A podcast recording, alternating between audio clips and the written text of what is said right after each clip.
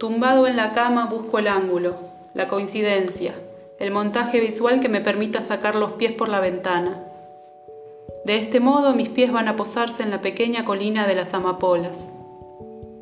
Allí permanecen toda la tarde, moviéndose acompasadamente como metrónomos. Los miro, pálidos y delgados.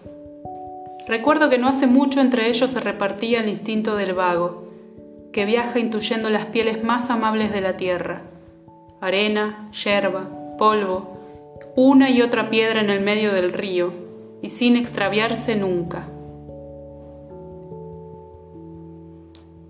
La colina de las amapolas oscurece, recojo mis pies.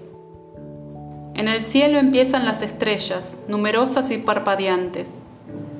La más brillante y seguramente la más sarcástica se acerca hasta el filo del tejado.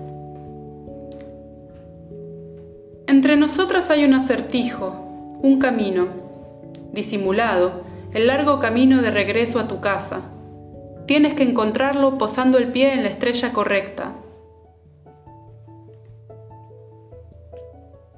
En un hospital se confunden las voces propias y las flotantes. ¿La estrella ha hablado?